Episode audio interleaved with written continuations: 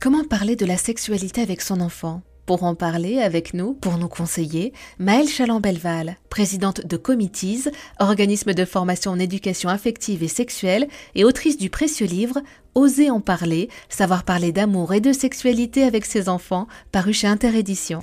Bonjour Maëlle. Bonjour Eva. Alors imaginons, ma voisine est enceinte, ça intrigue beaucoup beaucoup mon fils qui me demande comment on fait des bébés. Qu'est-ce que je réponds? À l'aide. il a quel âge? Il a trois ans et demi. Il a trois ans et demi. À votre avis, qu'est-ce qu'il a déjà envie de savoir? Si lui aussi peut encore devenir euh, grand frère, donc ça, je lui expliquais ah. que non, que c'était pas à, l'ordre du jour, mais je crois qu'il aimerait savoir vraiment comment, euh, comment euh, ce bébé naît et grossit dans le ventre, comment il est apparu. Mmh ben, moi, je pense que vous pouvez euh, lui expliquer avec les mots qui vous sont confortables, ce que vous utilisez à la maison, la fusion, en fait, des cellules de vie masculines et féminines par le biais d'un câlin spécial réservé aux grands qui s'appelle faire l'amour.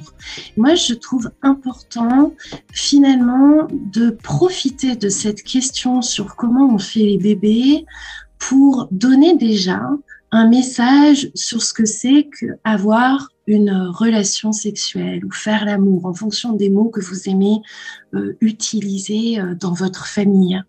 Parce que finalement, ce qui m'amuse beaucoup quand je rencontre des enfants, c'est qu'ils croient qu'on a des rapports sexuels que pour faire des bébés et qu'un adulte a autant de fois fait l'amour qu'il a d'enfants.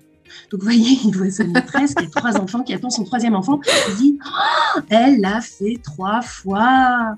Et donc, euh, à cause de nos explications, je pense, euh, un peu limitantes, il pense que faire l'amour, avoir des rapports sexuels, vivre des relations sexuelles, vous le dites avec des mots qui vous plaisent, qui vous vont, euh, est réservé à faire des bébés. En fait, c'est un peu exceptionnel.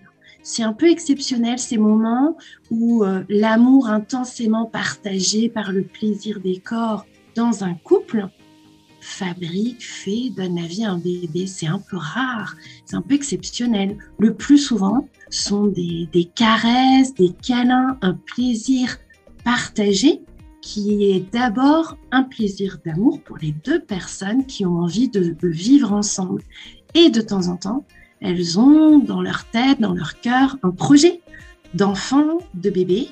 Et du coup, bah, elles vont choisir des moments particuliers dans le mois pour que leur câlin, avec, si vous voulez déjà en parler, la pénétration du zizi de l'homme dans le vagin de la femme, vous voyez un peu le vocabulaire vous voulez, que vous voulez bien dire, euh, puisse donner une chance à la fabrication d'un nouveau bébé. C'est pas évident, hein. je comprends bien que tout ce vocabulaire, ça n'est pas simple.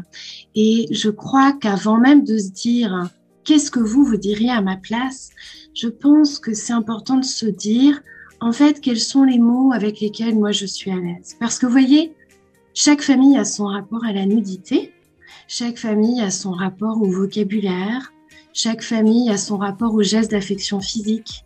Il y a des personnes très démonstratives, il y a des personnes qui sont beaucoup plus pudiques. Et donc, y compris pour, vous voyez, ces phrases, cette éducation affective et sexuelle, on a à trouver notre style. C'est pas du clonage, c'est pas du copier-coller l'éducation à la sexualité des parents. C'est une éducation à la sexualité qui va bien avec qui ils sont. Merci Maëlle Chaland-Belval pour toutes ces explications.